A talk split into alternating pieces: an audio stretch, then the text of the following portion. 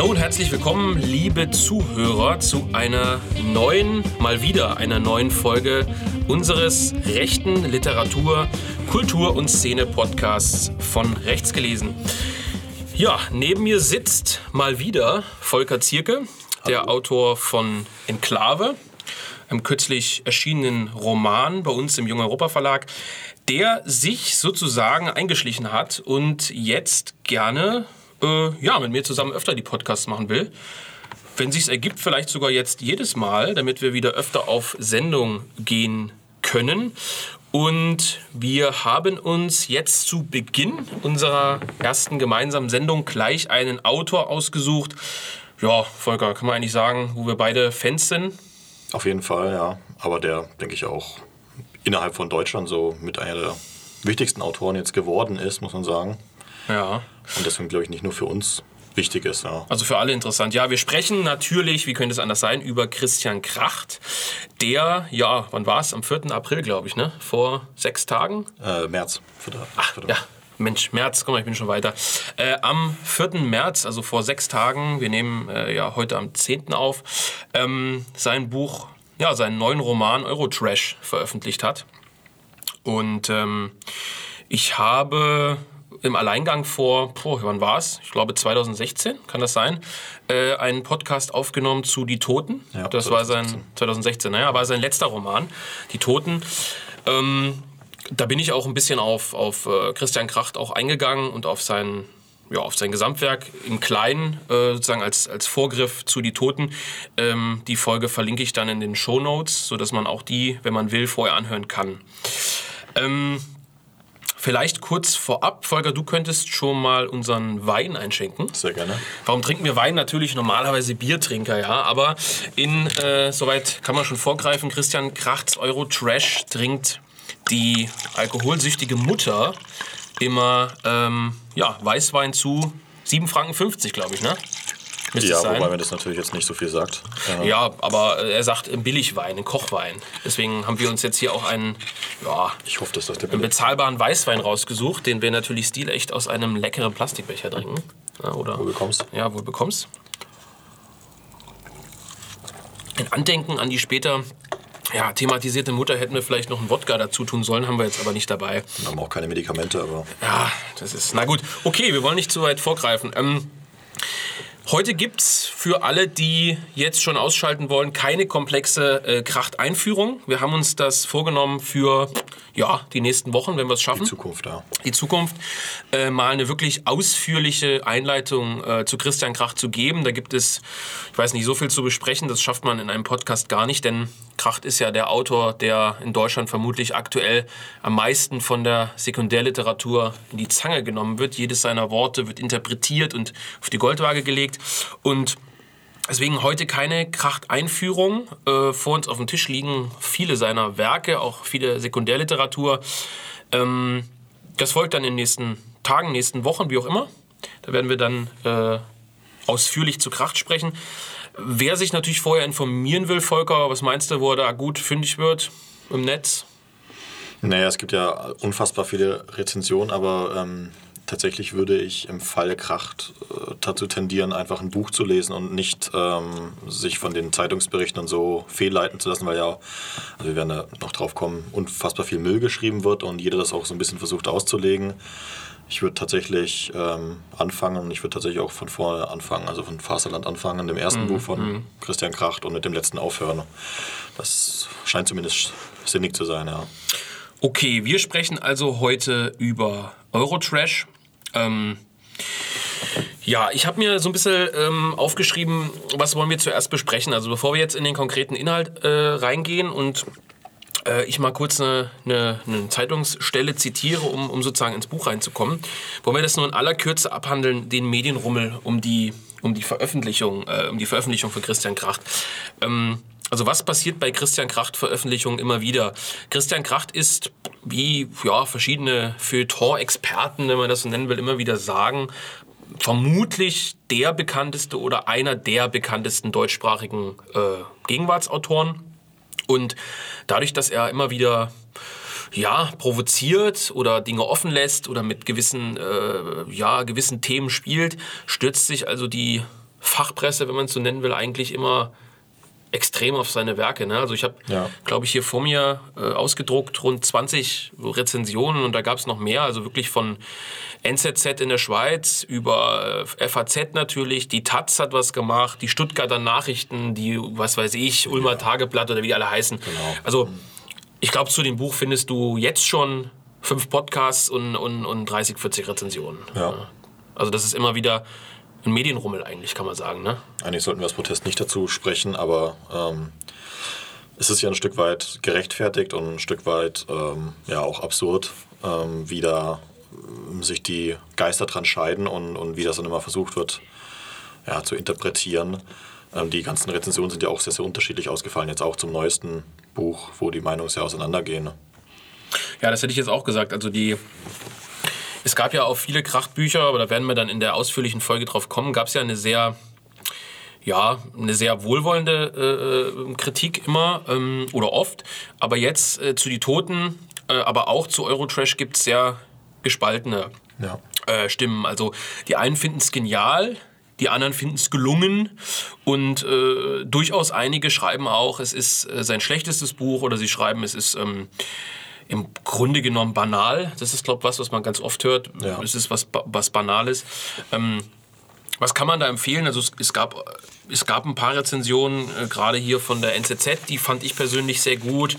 Ja. Ähm, also die hat mir gefallen. Es gab natürlich Taz, fand ich schlecht. Nicht, weil es eine linke, eine linke Zeitung ist, fand ich einfach nicht gut. Also Aber ich mag auch zum Beispiel den Stil von der Taz überhaupt nicht. Ich Ja. lese also Feuilleton eigentlich, äh, wenn, dann FAZ oder sowas. Ja. Ähm, wo es prinzipiell schon mal in die richtige Richtung geht, unabhängig ist, was man von den Leuten da halten will. Aber ähm, so, so eine Buchbesprechung bei Taz durchzulesen, ist schon ziemlich absurd. Ja, also wir haben ja wirklich alles dabei. Ne? In der Zeit hat Ioma, äh, Ijoma, wie er glaube ich sich nennt, Mangold besprochen, relativ bekannter äh, ja, Feuilleton, äh, Schreiberling. Die FAZ hat die Welt, wie auch immer. Also es haben alle besprochen und jetzt eben dann auch äh, wir. Wir besprechen es jetzt auch. Du sagst es schon, eigentlich müsste man es ja jetzt fast boykottieren, aber wir machen es trotzdem, weil wir das Buch interessant finden. So, worum geht's eigentlich? Ich will äh, kurz ähm, ja, ich will kurz mal vorlesen, was, wie die NZZ, ähm, wie die NZZ das Buch einleitet. Das fand ich nämlich eigentlich ganz passend. Ich lese es mal vor. Ein Sohn fährt nach Zürich, um seine psychisch wie physisch derangierte Mutter zu besuchen. Die offensichtlich schwer belastete, von Vorhaltungen geprägte Beziehung der beiden scheint unverrückbar in den Albträumen der Vergangenheit festzusitzen, bis der Sohn auf die Idee verfällt, gemeinsam mit der Mutter diese Vergangenheit nochmals zu besichtigen. Mit Rollator, äh, Stomabeutel und einem 600.000 Franken gefüllten Plastiktüte verschlägt es das seltsame Gespann auf eine Rundreise durch die Schweiz. Von Zürich geht es ins Berner Oberland, dann nach Sahnen, dem Geburtsort des Sohnes, schließlich nach Morges, wo der Vater einst ein Chateau gekauft hatte. Und wieder zurück nach Winterthur, wo man sich in der psychiatrischen Klinik voneinander verabschiedet. Für dieses Leben. Ja, Volker, worum geht's? Geht's einfach nur um eine Rundreise durch die Schweiz oder? Ja, auf jeden Fall. Also, ähm, es ist ja kein Zufall, dass ich, also unabhängig davon, ob man jetzt das jetzt als metaphysische Reise interpretieren möchte oder so, äh, ist es natürlich ein Schweizer Roman. Ähm, er hat es ja, glaube ich, auch bei Scheck äh, zu Ich werde hier sein im Sonnenschein und Schatten äh, mal gesagt. Das ist halt ein Schweizer Roman. Das trifft, denke ich, auf Eurotrash genauso zu. Es ist ein sehr, sehr, äh, ja, sagt man schweizerisch, Schweizer Buch. Ist aber auch ein sehr, sehr deutsches Buch. Also ähm, beschäftigt sich sehr, sehr intensiv mit der deutschen Seele, würde ich mal behaupten, und ähm, der deutschen Vergangenheit. Ähm, das ist so das, was so ein bisschen rauskommt. Er schreibt ja auch in dem Zitat, man, ich, ich gebe es jetzt mal paraphrasiert wieder, äh, wie irgendwie sagt, äh, man, man kann oder muss Deutschland lieben oder wenn man Deutschland liebt, dann sollte man nicht hinfahren. Ne? Genau, so das steht ja auch ähm, ist im Roman ja vorangestellt, ähm, dieses Zitat. Ja, Äh, ja. Du kannst mal gucken, wo es genau ist. Ich muss vielleicht doch noch vorlesen. Wenn du Deutschland liebst, dann besuche es lieber nicht. Von Georges Louis. Ah, ja. Okay, ja. Ähm, okay, ja, worum geht's? Also, ich habe es vorgelesen, man kann es kurz zusammenfassen. Äh, der, ein, ein Sohn äh, besucht seine alkoholsüchtige, tablettensüchtige, äh, ja, wie soll man sagen, mehr oder minder verbitterte äh, alte Mutter, ich glaube, sie ist über 80. Die, ja, genau, ja. Sie lebt am äh, Schweizer, äh, am, am Züricher See. Ja. Und äh, er besucht sie und als sich das übliche Muster einschleicht, äh, das übliche Vorgehen, ähm, sich gegenseitig zu behaken und sozusagen gegenseitig, äh, wie soll man sagen, die, die üblichen Plattitüden auszutauschen, beschließt der Sohn, äh, wie er sagt, mehr oder minder aus dem Kreis auszubrechen und mit ihr auf eine Reise aufzubrechen. Und die Mutter will eigentlich nach Afrika. Hm ihrem Sehnsuchtsort, wie man oft im Buch sozusagen hört, ja. ein Ort, wo sie sehr glücklich war. Und sie fahren aber im Taxi, und das ist ja auch wieder so eine, so eine Geschichte, äh, die sich auch in Faserland und so weiter findet, mit dem mhm. Taxi, fahren sie mit dem Taxi durch die Schweiz. Ja. Ähm man könnte sagen, wenn man es böse meint, das ist ein Reiseroman. Ja, ist es ja auch ein Stück weit, ähm, so durch die Stationen von Christian Kracht. Ähm, ich weiß jetzt nicht, ob das da am Anfang stand, weil der Autor des Buches. Ähm, Christian Kracht heißt logischerweise, aber der Erzähler in Eurotrash ist ja auch Christian Kracht. Und ähm, das ist ja das, der, der ganze Gag, dass er seine eigenen Lebensstationen abfährt und ähm, das, daraus zieht sich auch der ganze Reiz von dem Roman. So. Ich, will, ich will noch einmal unterbrechen, wenn ich das nicht vergessen wollte. Als Verleger muss ich natürlich mal kurz was äh, auch zum, zum Buch sagen, so, ja. Hm. weil ähm, das was ist, was sich in keiner Rezension und in keinem Podcast bisher aus meiner Sicht gefunden hat. Und was das auch interessant, ne? weil es ist ja also man merkt irgendwie, es ist was, was anderes, so auch vom Papier und so. Ne? Genau, also das ist, ist jetzt was, äh, was, was sehr Besonderes, äh, was eben so krachttypisch ist und was sich als krachttypisch nicht nur im Text und in den Buchstaben und so wiederfindet, sondern eben auch ähm, im Buch selbst, Umschlag, Papier und so weiter. Das Erste, was einem auffällt, wenn man ein aufmerksamer Beobachter ist, die Krachtbücher, ich weiß jetzt nicht, wie weit man zurückgehen kann. Du kannst vielleicht mal in Faserland gucken, aber ich glaube, da ist es nicht, nicht so.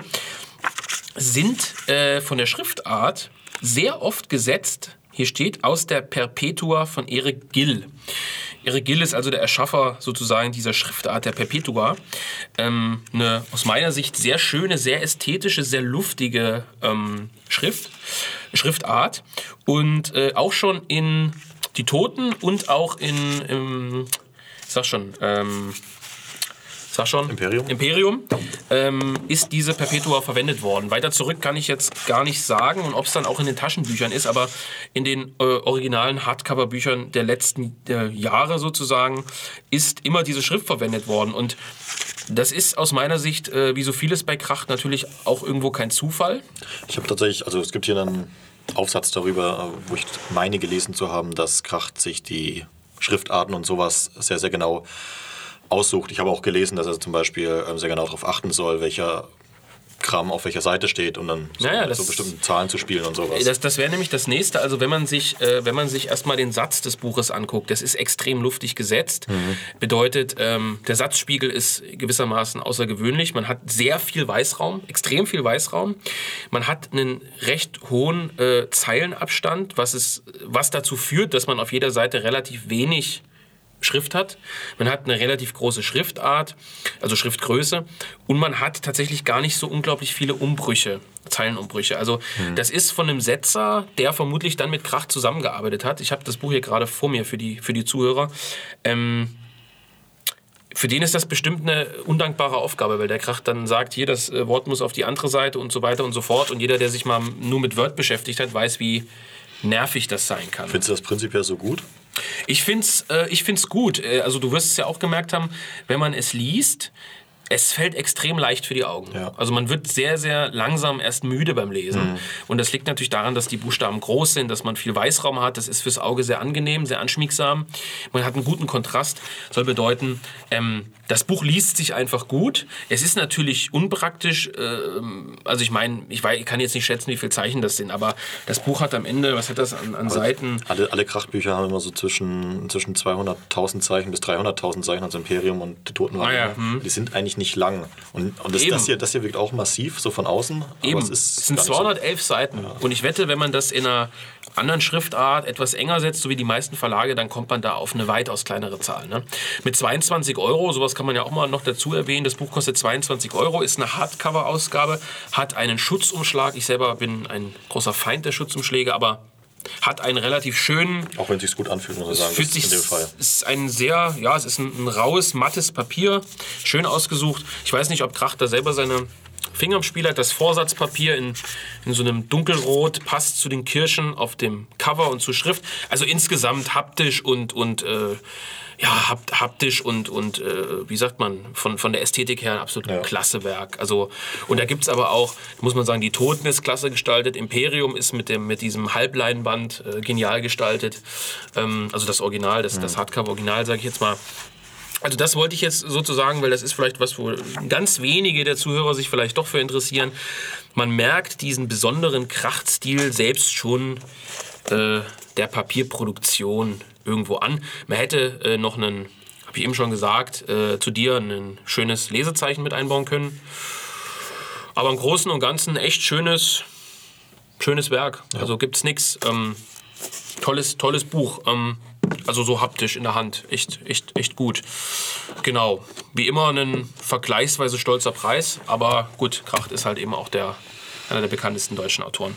Aber jetzt zurück ähm, zum Inhalt. Wir haben den Inhalt kurz referiert. So, Volker, was ist jetzt die Besonderheit, äh, mit, mit, mit, mit, äh, die, die man erstmal rausstellen muss?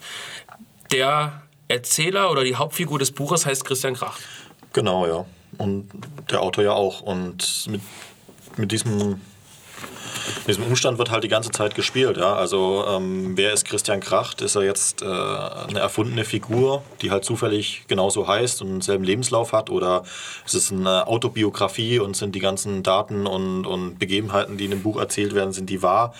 Und er erzählt ja auch ähm, sehr viel Anekdoten über seinen Vater, also der Vater von dem richtig äh, real existierenden Christian Kracht, der war ja Generalbevollmächtigter bei Springer, ist im Buch auch so und es gibt dann ganz viele Lebensdaten zu den genannten Personen und man ist dann, das wird ja auch in den Rezensionen immer jedes Mal erwähnt, da ist dann immer gewillt, bei Wikipedia nachzuschlagen, ob das dann tatsächlich stimmt und ähm, ja, wenn man, wenn man es böse ausdrücken will, ist das halt schon, glaube ich, der ganze Gag an dem Roman. Also es ist halt einfach nur ein Spiel mit dem eigenen Leben und äh, der eigenen Biografie ein wenig. Also man muss vielleicht dazu sagen, der Vater äh, von Christian Kracht heißt auch Christian Kracht. Christian erschwerend hinzu, ja. Se Senior sozusagen in dem Fall.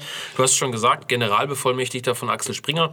Wird beschrieben im Buch als Emporkömmling einer ja, äh, Arbeiterfamilie, könnte man sagen, aus Hamburg. Ne? Ja. Taxi, der Vater war, glaube ich, Taxifahrer in dem Buch. Der Vater von Christian. Der Vater von Christian Kracht Senior. Ja. Und er hat es dann sozusagen äh, nach dem Krieg zu was gebracht. Ja, eben. Sein Vater zum General. Und der Papierproduktion und so. Genau, der, der praktisch Axel Springer bei der Papierbeschaffung geholfen hat und ihn an und war dann im, im Grunde genommen selber ein ja, finanziell reicher Mann, der Ja, sehr viel Wert auf Etikette, auf Anzüge, auf Stil und Form gelegt hat und ähm, ja, wird in der Anekdote in der Geschichte, im Buch ja schön beschrieben, äh, zum Beispiel in Großbritannien gar nicht angenommen damit und in Deutschland funktioniert es so ein bisschen scheinbar. also er ist, ist man würde vielleicht sagen, äh, heute würde man vielleicht sagen, so ein bisschen so neureicher. Ja, ein Er kommt, ja, also er kommt nicht aus einer, er hat das, das Reiche äh, sozusagen nicht mit, den, mit dem Silberlöffel, dem Goldlöffel äh, schon zur Geburt bekommen, sondern ist halt jemand, der zeigen will, dass das zu was gebracht hat, unbedingt, mit, all, mit aller Kraft sozusagen. Und das kriegt sein Sohn, Christian Kracht Junior sozusagen, in dem Buch, wir springen jetzt immer erstmal vom Buch, Ja. kriegt das mit und setzt sich damit auseinander. Ne? Und du hast es schon angesprochen, also man kann das Buch ja, also ich sag mal, den Inhalt, der Inhalt ist schnell zusammengefasst. Es handelt sich tatsächlich einfach um, um diese Reise durch die, durch die Schweiz, verschiedene äh, Ortschaften. Und das ist ja auch was, was viele Rezensionen so geschrieben haben. Das Erdrückende ist zunächst erstmal, dass in dem Buch eigentlich nichts passiert. Die Spannungslosigkeit, ja. Genau, also es passiert sozusagen, wir können eigentlich über den Inhalt nicht viel mehr sagen, also über wirklich die, die Stationen des Buches, weil er ist in Zürich im Hotel, er fährt zu seiner Mutter, bricht mit seiner Mutter im Taxi auf, hat dort zwei oder drei Stationen und dann ist das Buch vorbei. Also Ja. wirklich von, von der reinen Handlung ist es ereignislos. Ne? Es, und, damit spielt der Kracht auch so, das, das Genau, wird ja. zumindest so in den Raum gestellt. Und jetzt ist das Interessante ja, das Buch in, ein Stück weit aufzuschlüsseln hinsichtlich der, der, der Themen, die verwendet werden. Ja. Ich würde gerne erstmal auf eine Sache zu sprechen kommen, die vor allem äh, vielleicht für Leser interessant ist, die schon öfter mit Krach zu tun hatten. Der Verlag bewirbt es ja äh, ganz massiv als Fortsetzung seines ersten Buches von 1995, Faserland. Ähm, vielleicht kannst du kurz was zu Faserland sagen? Ja, ähm, also das Buch soll ja so ein bisschen dran anknüpfen. Äh, also Eurotrash äh, tut es ja letztendlich dann doch nicht so wirklich, weil Faserland ja ziemlich für sich gestanden ist. Also es geht dann da um, um ja, ist es Christian Krach, das ist nicht Christian Krach, das war ja schon eine Diskussion, die damals stattgefunden hat, um, um einen äh, ja, neureichen äh, äh ja, hedonistischen, hedonistischen äh, 90er äh, Jahre äh, Yuppie, könnte man sagen, mhm. der eben durch Deutschland damals gereist ist, ähm, von Sylt bis äh, an Bodensee, durch Züricher See als letzte Station. Genau, ja. Mhm. Ähm, und ja, in, in dem Stück äh, oder insoweit ähnlich erzählt, weil ja auch größte Teil der Handlung praktisch im Inneren des Autoren oder, oder des Erzählers dann stattgefunden hat, in irgendwelchen Gedankengängen und, und äh, Anekdoten und Erinnerungen, die, die äh, sich da selbst äh, reflektiert hatte. Und ähm, da, darauf basiert ja Eurotrash so ein bisschen. Auch, auch Faserland hat jetzt nicht wirklich äh, eine Handlung in dem Sinne und, und man versteht ja auch die Motivation letztendlich nicht und es wirkt alles so ein bisschen ja, sinnlos oder würde man, würde das besser vielleicht sagen, ähm, surreal vielleicht. Mm, also. Ja, also wir wollen ja nicht zu viel vorgreifen, dann auch für so eine Gesamtschau. Aber Faserland war ja im Prinzip, was viele behaupten, so äh, ja, ob ich es jetzt die Geburtsstunde nennen würde, aber der Popliteratur. Es war mhm. oder es ist der das herausstechende Buch der, der Popliteratur. Das äh, oder, oder der Stil der Popliteratur hat in seiner Art des Erzählens, nämlich diesen, und das ist ja auch für dieses Buch wichtig, dieses mündlichen Erzählens. Also mhm. so zu schreiben, wie man spricht oder wie man denkt. Mit diesem Stil hat es ja praktisch mit dem gebrochen, was zuvor viel geschrieben wurde. Ja? Äh, du kannst gerne widersprechen, aber ähm, so wird es zumindest verkauft. Und jetzt wird ja äh, die Bücher zwischendrin, die dann von Kracht erscheinen, Imperium, die Toten, die sind ja nicht mehr in diesem Stil. Ja. Mm, ja. Also, der, also der, fängt nicht an mit, ja, und dann dachte ich und dann bin ich hier und so, sondern das ist dann schon ist eine andere Stilistik. Und, und mit Eurotrash soll ja, wird ja suggeriert, er, er knüpft praktisch direkt an, an die Sprache von Faserland an. Das wird zumindest einem dem Leser so verkauft es wird dem Leser so verkauft, genau. Es ist, das ist ja, äh, es fängt mit, denselben, mit demselben Wort an und es hört mit demselben Wort auf. Ähm, es, es wird ganz offensichtlich auf Faserland da rekurriert, auch in der ganzen äh, Werbekampagne des Verlags. Mhm. Ähm, äh, Kracht selber hat das Buch ja mit ähm, einem Zitat aus äh, Twin Peaks angekündigt, ähm, I see you in 25 years. Ähm, das ja auch so, eine, so ein Twin Peaks ist eine US-Serie, die auch so mit diesem Surrealen immer so ein bisschen gespielt hat. David Lynch äh, als Regisseur auch äh, immer so Szenen gebaut hat, wo man nicht ganz klar wusste, wo ist das jetzt ein Traum, ist das kein Traum, ist es jetzt die Realität, ist es ähm, erzählt, ist es und ja, und das ist so, das, das darauf scheint auch der ganze äh, Roman abzustellen. Also es springt einen förmlich an und ähm, es ist natürlich also ich weiß nicht, wie das auf jemanden wirken muss, der ähm, das als erstes liest. Das erste Eurotrash als erstes Christian Krachbuch. Der versteht es möglicherweise gar nicht. Ähm, das wäre sehr, sehr interessant, das mal an irgendjemand auszuprobieren. Ähm, weil es wirklich eigentlich nur darauf baut, dass man Christian Kracht als Autoren kennt, ja, dass man, ja, dass man diese mhm. Parallelen herstellen kann, wenn auch nicht alle immer. Und es ist ja auch eine Angewohnheit von Christian Kracht, dass man mhm dass es unglaublich viele ähm, ja, intertextuelle Bezüge gibt, also zu anderen Werken oder auch auf eigene Werke und man sich so eine Freude draus machen kann, die dann rauszufinden, aber man wird niemals alle finden können. Ja, ja viele Kritiker haben ja geschrieben, äh, es ist ein Spiel mit, äh, von Christian Kracht mit den Kritikern mhm. und mit seinen äh, Stammlesern. Also dass er das praktisch geschrieben hätte für jene, die sein, na, ich will nicht sagen sein Gesamtwerk vielleicht, aber die halt sein Werk kennen. Er selber behauptet äh, in seinem Interview mit der Süddeutschen Zeitung, das einzige Interview, was er zum Buch gegeben hat, ja. vom 2. März, behauptet er, man äh, hätte die anderen Bücher nicht lesen müssen, um Eurotrash zu verstehen. Hm, ja, würde ich jetzt nicht so sehen. Also man kann es natürlich ohne lesen, aber man wird eine andere Freude daran empfinden. Ja, aber es ist halt wahrscheinlich wieder der krachsche Trash-Talk in Interviews Wir hatten das ja, glaube ich, in der Vorbereitung auch kurz angesprochen, dass er natürlich auch ganz, ganz gezielt immer Rollen ausfüllt, die auf ja. seine Bücher, die er bewerben will, in diesen Interviews äh, zugeschnitten sind. Ich hatte das eben, deswegen habe ich das auch äh, hier mitgebracht. Ich werde hier sein im Sonnenschein und Schatten. Ähm, das ja ein, ein, Buch ist, das sich sehr, sehr stark auf den Krieg bezieht. Und dann wundert es natürlich auch nicht, dass ähm, in dem Interview zu diesem Buch der Christian Kracht bei Dennis äh, Scheck aufschlägt und dann erstmal ankündigt, ähm, argentinischer Präsident werden zu wollen, um einen neuen Falklandkrieg vom Zaun zu brechen, was, was total zusammenhangslos ist, aber ähm, im Kontext des Buches wieder Sinn macht, weil ähm, ja, nur der, der, der Krieg sinnstiftend ist, genau wie im Buch, wie es der Erzähler im Buch empfindet, empfindet eben auch der Autor Christian Kracht. Und das ist ja, Eurotrash par excellence, würde ich mal behaupten. Ja, er schreibt, also im Interview schreibt er, und in, und in meinem Rom, äh, neuen Roman sieht sich eben nicht nur der Erzähler in einem solchen Doppelspiegel, sondern auch alle meine anderen Romane werden formell zwischen den Buchdeckeln von Eurotrash imitiert. Hm. Also er sagt im Grunde genommen selber, dass sich ja, dass er äh, Anspielungen in seinem Buch auf alle anderen Titel hat und äh, äh, sie sogar imitiert werden. Also dass, dass irgendwie inhaltlich tatsächlich Bezug darauf genommen wird. Ähm, ein bisschen widersprüchlich, mehr oder minder, aber er, ähm, er, er, was soll man sagen, was heißt, was gibt zu, aber er sagt halt offen, ähm, das ist ein Buch, in dem meine anderen Titel sozusagen äh, vorkommen, rezipiert werden, wie auch immer. Ne? Ja, aber das ist natürlich auch eine, eine total wertlose Aussage, ein Stück weit, weil das ja bei Christian Kracht immer so war. Ähm, es, es, ist ganz interessant, wenn man das ähm, über die ganze Strecke beobachtet. Das Faserland war logischerweise nicht so voll mit äh, Selbstreferenzen, äh, weil er auch, weil es sein erstes Buch war, äh, dafür voll mit äh, Referenzen auf Popmusik. Ähm, ähm, gibt zum Beispiel ein relativ bekanntes Zitat, wo er im Prinzip äh, äh, eine Songzeile von David Bowie auf ja. Deutsch wiedergibt und so. Der ja auch in Eurotrash vorkommt. Genau, ja. Mhm.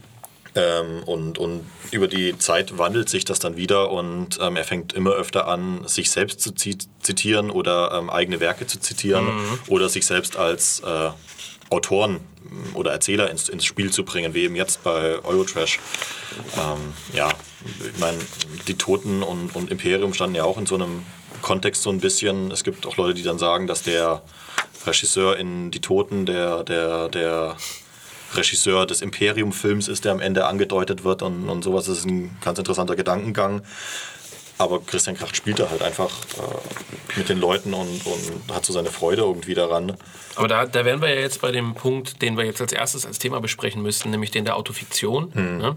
Ich will aber ganz kurz, um dieses Faserland-Thema äh, abzuschließen. Also du sagst jetzt schon, äh, es ist keine Fortsetzung. Nein. Ja. Ist ein Marketing-Gag. Nee, es ist, also ja, ähm, wenn, wenn, wenn, wenn man im Voraus hört, es ist eine Fortsetzung von Faserland, dann erwarte ich ja eigentlich zu wissen, was mit dem Typen in Faserland, also dem Erzähler und der Hauptfigur, passiert ist. Und ähm, in, mit Eurotrash wird ja äh, deutlich, dass ähm, der Erzähler in Faserland nicht der Autor ist, äh, weil ja am Ende von Faserland, für diejenigen, die es nicht gelesen haben, ist vielleicht überraschend, äh, sein Selbstmord angedeutet wird. So, mhm, und genau, ja. Und äh, also es ist keine Fortsetzung des äh, Romans äh, äh Faserland, sondern praktisch äh, ja, eine Fortsetzung dessen, was der Autor von Faserland damals schon äh, jetzt macht, praktisch. Ja, vor allem, äh, allem gibt es ja so viele Anspielungen und, und Parallelen zu anderen Büchern von ihm. Mhm. Ähm, ist dann sozusagen ein bisschen die Frage, welcher Teil überwiegt sozusagen. Ne? Aber ich will äh, ganz kurz ihn hier nochmal zitieren aus seinem Interview auf die Frage, ähm, Nee, habe ich es gar nicht. Er sagt, an einer Stelle sagt er, äh, dass, es, äh, dass er den Ton, dass er den Ton von, äh, von Faserland nicht mehr getroffen habe. Mhm. Äh, er hätte es nicht mehr geschafft. Er hätte es probiert, aber nicht mehr geschafft. Ähm, er hätte nicht mehr so, ist so flott so flott verfassen können. Und das, da würde ich ihm zustimmen, ausnahmsweise mal sozusagen, das ist keine Fiktion. Ähm, er hat den Ton nicht mehr getroffen. Also ja. es ist, ist die, gerade der erste Teil vor der Reise erinnert so ein bisschen daran von der Sprache. Es gibt ja dann auch diese Parallele, wie er dann den, den äh, Pullover kauft, den Wollpullover. Auf der anderen Seite hat man diese äh, Sylt-Stelle am Anfang mit der Barberjacke und so. Es gibt da schon gewisse Bezugnahmen aufeinander und auch vom Ton. Aber ähm, spätestens ab der Reise finde ich, ist es vom, vom, vom Stil ein völlig anderes Buch. Aber es ist ja eine bewusste Entscheidung. Also ganz Klar. offensichtlich, also allein schon, dass Faserland ja ein Präsenzroman war. Genau, Und, ja. und das hier, äh, wie selbstverständlich dann im Imperfekt ist, das äh, Der Territum, ja. Oder nicht? ja, ist die Vergangenheit, ja. Ja, genau. Ja. Genau. Kommt wieder Lateiner durch, aber. ähm, ja, aber es ist, also es kann ja nicht sein, dass äh, Christian Kracht äh, nach 200 Seiten es erst aufgefallen ist, dass es im Nein. falschen- Aber es kann ja trotzdem sein, dass wenn er sagt, er hat den Ton nicht mehr getroffen, also ich kann mir schon vorstellen, dass er vielleicht nach, äh, ja, nach so vielen Jahren, äh, 25 Jahren, die dann vergangen sind, jetzt nicht mehr eins zu eins so schreibt. Also dass das nicht mehr gelingt. Äh, wie ein Musiker vielleicht, der nach 25 Jahren auch anders spielt. Aber es ist natürlich wie immer wie ihm auch relativ bewusst. Bewusst wäre auch meine Entscheidung, dich nochmal nach der Weinflasche zu fragen. So. Ja, vielen Dank. Ähm, gut, also jetzt gehen wir, mal, gehen wir mal an die Themen ran, weil wir haben jetzt äh, schon viel sozusagen vorweg, aber der, der Zuhörer wird sich jetzt fragen, meine Güte, das Buch hat nicht so viel Inhalt anscheinend. Äh, äh, es geht da um eine Reise durch die Schweiz mit seiner alkoholkranken Mutter. Ähm, ja, ge- gehen, wir- gehen wir mal an die Themen ran. Autofiktion. Wer ist der Autor? Was ist wahr? Was ist Fiktion? Wir haben gesagt, der, der Autor, ähm, was heißt der Autor? Die, die Figur in Eurotrash heißt Christian Kracht. Er wird dargestellt als der Autor von Faserland. Wir haben diese Ebene. Der Christian Kracht in dem Eurotrash-Buch ist der Autor von Faserland. Das behauptet er in dem Buch. Ähm, Gleichzeitig finden wir in dem Buch extrem viele Anspielungen, eigentlich fast nur Anspielungen auf das wirkliche Leben von Christian Kracht. Immer wieder gemischt mit kleinen Unwahrheiten, also mit bewussten äh, Veränderungen. Also es ist jetzt praktisch nicht 100% biografisch immer, ich bin da aufgewachsen, ich habe da das gemacht, sondern es sind einzelne bewusste Dinge sind verändert, die dann unwahr sind ähm, oder, oder die halt wirklich nur in Eurotrash vorkommen und die nicht Christian Krachts wahres, wahre Biografie widerspiegeln. Ähm, Oder das zumindest warum? angenommen werden kann. Ja, es, wie gesagt, wir haben vorhin kurz über dieses Interviewthema gesprochen. Ähm, seit die Toten erschienen sind, ja, äh, hat Christian Kracht ja auch äh, so für Aufsehen äh, äh, gesorgt. Ähm, zum Beispiel ähm, 2018 war es, glaube ich, wo er Mhm. auf einer Poetiklesung ähm, Vorlesung in der Frankfurter Uni. genau, ja, äh, erzählt hat, dass er ähm, als Kind äh, vergewaltigt worden ist, was ja auch in Eurotrash äh, dann wieder aufgegriffen wird. Ähm, und man fragt sich dann natürlich automatisch, ob das natürlich dies, diese Interviews, ob er das Manuskript von Eurotrash schon auf dem Tisch hatte, um, um sich sowas dann zurechtzulegen, um, um dann gezielt ähm, ja, die Mythen über sich selbst zu verbreiten. Zum Beispiel ähm, in die Toten wird ja erzählt, wie der, der, der japanische, äh, die, der japanische, äh, die Hauptfigur eine Schule anzündet. Genau, Und äh, ja- ein Jahr später oder so erzählt äh, Christian Kracht in einem Interview, dass er auch seine Schule in Gstaad, äh, wie diese Schweizer Stadt heißt, ähm, angezündet hätte. Und das wird natürlich auch wieder in Eurotrash äh, äh, erwähnt, wo, also ich habe es gegoogelt, logischerweise. Ich habe keinen Hinweis darauf finden können, dass diese Schule gebrannt hat oder dass es diese Schule überhaupt gibt, so wie sie dargestellt wird. Und das bringt er natürlich zum Denken, äh, ob diese Interviews auch mit Absicht geführt werden, um, um den googelnden Leser und Rezensenten dann in, in den Wahnsinn zu treiben. Ja. Und, und so gezielt auch die, die, die ja, Spuren zu verwischen darüber, was jetzt wahr ist und was nicht. Also wenn du einen Wikipedia-Artikel über Kracht schreiben willst, musst du dir erstmal überlegen, gut, er hat es auf der Poetik-Lesung dann gesagt, dass er vergewaltigt worden ist, aber kann ich das jetzt als äh, Tatsachenbehauptung da mit reinnehmen? Kommt ja zum Beispiel auch noch dazu, das ist auch so eine kleine Unwahrheit, wo du das schon ansprichst. Äh, in dem Werk äh, offenbart sich ja seine Mutter, dass sie als Elfjährige mehrfach vergewaltigt wurde. Und er äh, sagt auch, dass er im gleichen Alter, also mit elf, missbraucht wurde in diesem äh, kanadischen äh, Internat. Ja. Und in seiner Vorlesung an der Uni in Frankfurt, äh, wo er mehrere Vorlesungen gehalten hat und diesen Missbrauch sozusagen dann öffentlich machte, äh, erwähnte er auch nochmal in seinem Interview mit der Süddeutschen, da spricht er davon, dass er da zwölf war. Also ein Jahr Unterschied. Da hast du auch wieder so ein Ding, das äh, gen genau wie diese Geschichte mit der Schule. Also ähm, man fragt sich dann schon böse gesagt fast, äh, ist das wirklich passiert? Ne? Also Ja, ja, also ich würde jetzt sagen, diesen Missbrauch, also ich persönlich würde sagen, dass er diesen Missbrauch oder so jetzt vermutlich nicht erfunden hat, weil äh, das vielleicht was wäre, äh, was ihm dann wirklich irgendwann mal auf den Kopf um die. Ohren fliegt, äh, weil wenn da irgendwelche Also es gibt aus diesem Pfarrer, ähm, und das hat man gegoogelt, das ist ja, der wird ja auch namentlich erwähnt in äh, Ich werde hier sein im Sonnenschein und Schatten. Genau, ähm, ja, ja. Äh, der, den gibt es wirklich und um den gab es auch... Glied heißt der, lustigerweise. Ja, Keith Glied, ja. Ja. Um den gab es tatsächlich ähm, einen ja, Missbrauchsskandal. Ähm, der ist, glaube ich, auch schon lange tot. Hm, der Kracht sagt ja, dass er erst durch diese Artikel wieder, dass ihm das wieder bewusst wurde, angeblich, ne? Ja, das kann sein, ja. Und äh, also das wäre schon, schon eine ziemlich äh, dicke Nummer, sowas zu erfinden. Ähm, wir wissen es nicht, wir können es nicht einschätzen. Ist aber, glaube ich, auch irrelevant, weil ähm, es, wie gesagt, glaube ich, in Eurotrash auch gar nicht darum, gibt, darum geht, herausfinden zu wollen, ob es jetzt wirklich eins zu eins dieselbe Person ist, weil es nicht geht. Also du würdest sagen, dass das nicht, also ähm, vieles, also das ist ja das Lustige, das, weswegen ich auch eigentlich die ganzen Rezensionen erwähnt habe. Ähm, man hat das Gefühl, dass jeder Rezensent, äh, und das ist ja das Lustige, daran siehst du, an den Rezensionen siehst du eigentlich, warum das Werk eine Relevanz hat. Also du hast es selten, dass, dass so verschiedene Motive in das Buch reininterpretiert werden. Die einen sagen, es geht vor allem um diese Autofiktion. Also den Leser an der Nase herumzuführen, wer ist Christian Krach, der Autor, ist es der Typ in Fatherland? Ist es der? Ist es jener? Die anderen sagen, es geht um Vergangenheitsbewältigung. Äh, Wir kommen ja auf diese ganzen Nazi-Kiste noch zu sprechen in dem Buch. Ja. Die anderen sagen, es geht um eine Parodie. Äh, wieder andere sagen, es geht um die Ausbruch aus dem Kreis. Vergangenes, Zukunft, Zeit, Vergänglichkeit, ähm, Demütigung, Familie. Ähm, es kann ja auch um alles auf einmal gehen, aber ähm, das sind so die ganz verschiedenen Interpretationsansätze. Dann hast du die Taz, natürlich, wie kann es anders sein? Da geht es natürlich um die ganze Nazi-Kiste. Da hast du das Gefühl, es ist politisch, äh, politisch ein bisschen so gewollt. Heißt, ähm, ja, ähm, man, man, man, man, es ist schwer, sich darauf festzulegen, worum geht es in dem Buch eigentlich wirklich. Also neben dieser Reise, die wie gesagt relativ ereignislos verläuft, sage ich jetzt mal, ähm, worum geht's? Und bei dieser Autofiktion ist es so, ähm, dieses an der Nase herumführen und die Frage zu stellen, was ist eigentlich wahr, was ist nicht wahr? Ist nicht jeder Autor, jeder Mensch eine Art von Kunstfigur mit dem, was er preisgibt und so? Ne? ja, ja.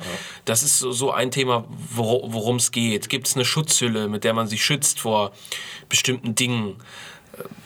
Ist ja zum Beispiel auch in, in Twin Peaks ein, ein zentrales Thema. Also so eine bürgerlichen Kleinstadt in den USA im äh, idyllischen Wald, ähm, wo dann schnell aufgedeckt wird, wie alles unter der Oberfläche ja, voll ist mit ja, spirituellen Elementen, Kriminalität, Drogen. Ähm, das ist ja, es spielt alles so ein bisschen mit rein. Es wird da schwer, sich auf, auf was Bestimmtes festzulegen. Er, er spielt ja, glaube ich, mit allem gleichzeitig dran. Ich, ich persönlich lese es so als, als so eine Art Antwort auf, die, auf Imperium, äh, auf die ganze Debatte darum. Hm, Äh, das sagen viele, ja. um, um auch, ja, also auch die ganze Sprache, die er verwendet, ähm, um mit den Leuten eben zu spielen. Es gibt ja auch Leute, die das jetzt beklatschen, dass er teilweise äh, gendert ähm, in, in Eurotrash. Die und Chefärztin, ne? Genau, gibt es ja, glaube ich, auch die Rezension bzw. das Interview, Mhm. wo dann so tut, als wär- wäre ihm das erst nicht aufgefallen und, so- und sowas. Ähm, das, Ja, er sagt, er sagt, dass er in, in all seinen Büchern ähm, die klassische Rechtschreibung verwendet, dass er bei seiner äh, Grammatikregelung, gerade Kommasetzung, einfach macht, wie er will. Äh, dass er aber gleichzeitig dann auch äh, da so einen ge- gegenderten Begriff reinbringt. Ähm, ja, mit Bewusstsein. ich denke auch, um, um ja, auch mal um, um zu zeigen, weil ich glaube, bei Imperium war ja ziemlich zentral, dass die Leute nicht verstanden haben, dass eine Erzählfigur, die aus der Sicht des 20. und 21. Jahrhunderts erzählt, natürlich bestimmte Begrifflichkeiten und ja, sag ich mal, Mindsets. äh, Sowas wie Neger oder so. Genau, ja. Ja. Oder auch dieses ganze, ja, koloniale Herrentum, äh, das so ein bisschen angedeutet wird, ähm, ab absurdum zu führen.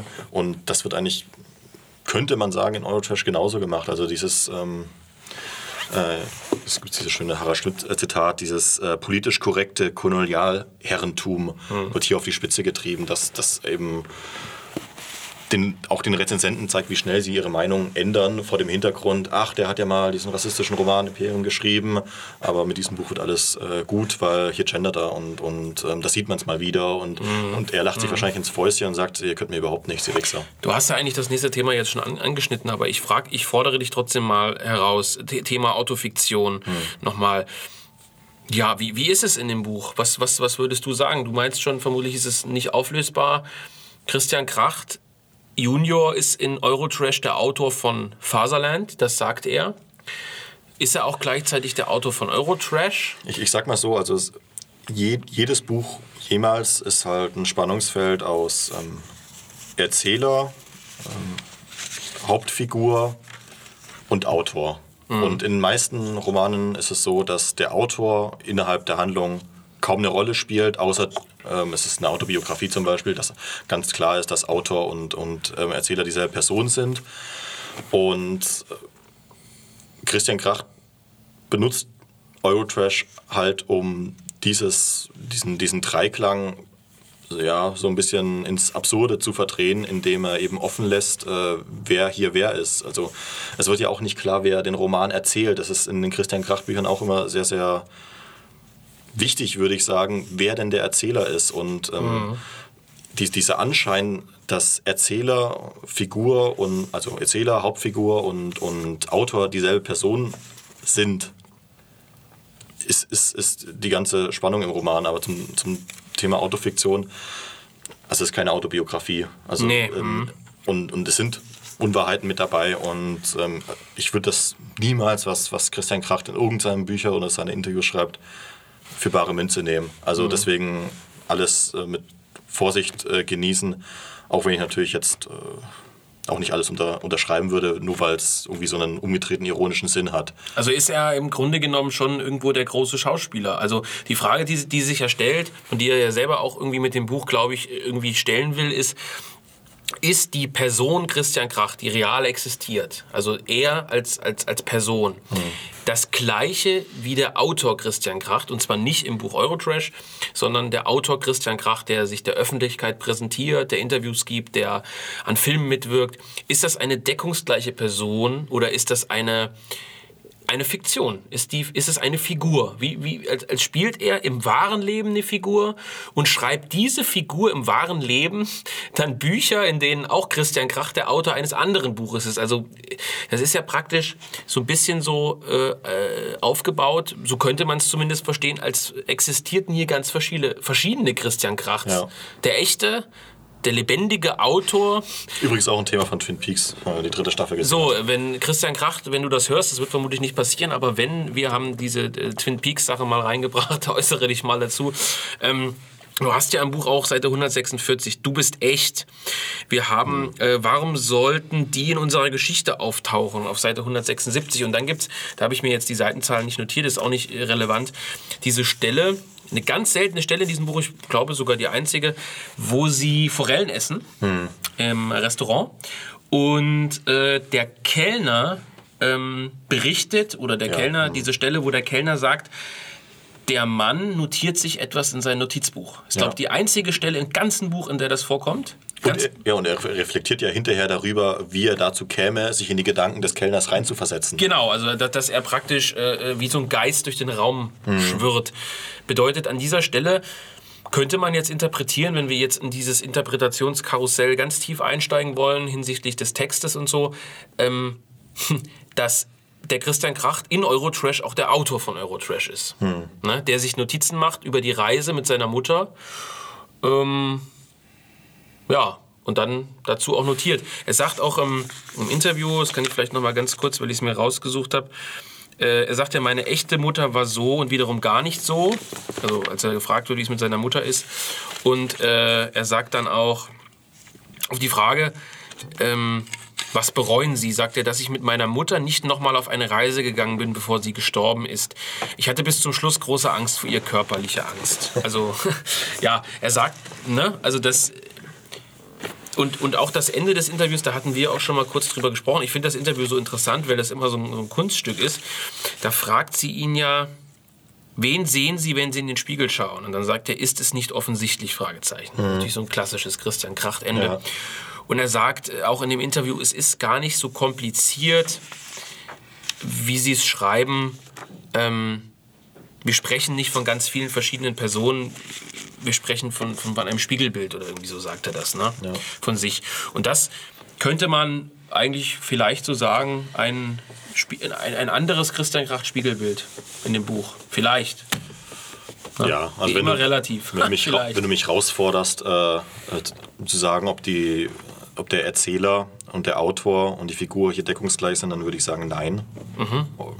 Wäre zu einfach sonst, ja? Nee, weil, weil immer, wenn du dich aufschreibst, also wenn, wenn du von dir heute eine Autobiografie schreiben würdest, sind immer Ungereimtheiten drin und es ist immer Blödsinn drin und auch viel Auslegungssache drin, weil, na, also können klar. drau draußen an der Kreuzung können zwei Autos ineinander äh, stoßen, fünf Leute haben zugeschaut und jeder erzählt dir halt irgendeine andere Geschichte, wie es gelaufen ist. So, es ist halt ähm, unentscheidbar. Aber wo wir uns darauf einigen können, ist, dass Christian Kracht versucht mit dem Buch seine Kritiker, seine äh, Interpreten, seine Leser ein Stück weit an der Nase rumzuführen und ihnen auch so einen Spiegel irgendwie vorzuhalten.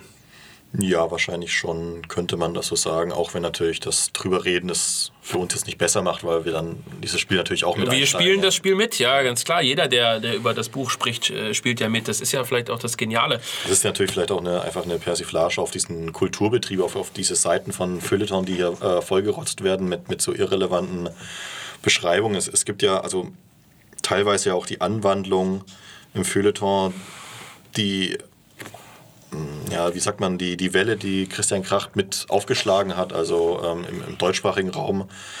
Ähm, diese Fiktion mit äh, Journalismus zusammenzubringen. Also Ja. der Freund, äh, dieses, dieses Heft von Christian Kracht äh, spielt ja damit oder auch der gelbe Bleistift, die Kolumne von Christian Kracht, ist ja wirklich einfach nur ultra brutales Gelaber. Also es äh, äh, hängt irgendwo in Thailand rum und labert die Leute mit irgendeiner Scheiße voll und seitdem ist auch dieser, dieser ganze gefühlt, ich weiß es nicht, ich weiß nicht, ob es von 1995 anders war im Feuilleton, wahrscheinlich war da auch nur Scheiße drin, dass die Leute halt seitenweise äh, so, so Gefühlszeug über, über die Autoren reinschreiben und dann in, in so einer krachtschen Anwandlung lieber drüber schreiben, was sie zum Mittagessen gegessen haben, wenn sie dann diesen Gast aufsuchen, um dann mit ihm über sein neuestes Werk zu reden und so, dass das so, also diese, diese Irrelevanz von diesem Feuilleton noch Also meinst du, ist vielleicht auch so eine Parodie auf diesen, Ja. auf, auf die, eine Parodie auf die Reaktionen auf seine, auf seine Verhaltensweise, auf seine, ja, auf seine ja. Bücher. Also dass er praktisch sagt, wie ihr mit meinen Büchern, wie ihr die analysiert, wie ihr darüber sprecht und so, das ist eigentlich, also das, darüber macht er sich ein Stück weit irgendwie lustig. Das halte ich für fürs, fürs Wahrscheinlichste und ähm, ich würde es mir tatsächlich auch wünschen.